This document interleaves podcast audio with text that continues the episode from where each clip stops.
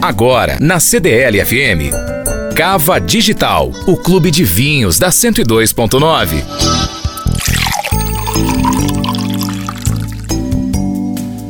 O vinho na latinha é uma tendência de mercado e não dá para negar. Criado nos Estados Unidos no ano de 2002 pelo cineasta Franz Coppola para ser uma referência no consumo consciente no mundo do vinho, ele logo se estendeu para a Europa e para a Ásia. Mas foi só em 2019 que essa tendência mundial chegou pela primeira vez aqui na América do Sul. Uma das primeiras vinícolas a criarem produtos em lata foram Santa Rita e Unduraga no Chile. Logo vieram a Argentina com a Zucardi e o Brasil com o Ponto Nero da Casa Valduga a Vivan, que é um dos vinhos em lata que eu mais gosto, a Lovin e hoje já existem vários no mercado usando da qualidade e da reciclabilidade do alumínio, como é o caso do Chateau Ambev, que lançou recentemente a sua linha de vinhos em lata e que chega com exclusividade no Super Nosso.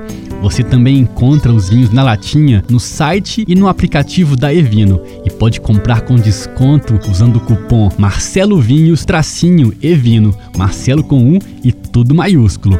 Para ficar por dentro dessas e outras novidades do mundo dos vinhos é só me acompanhar nas redes sociais arroba Marcelo Devin, Marcelo com U, D-V-I-N.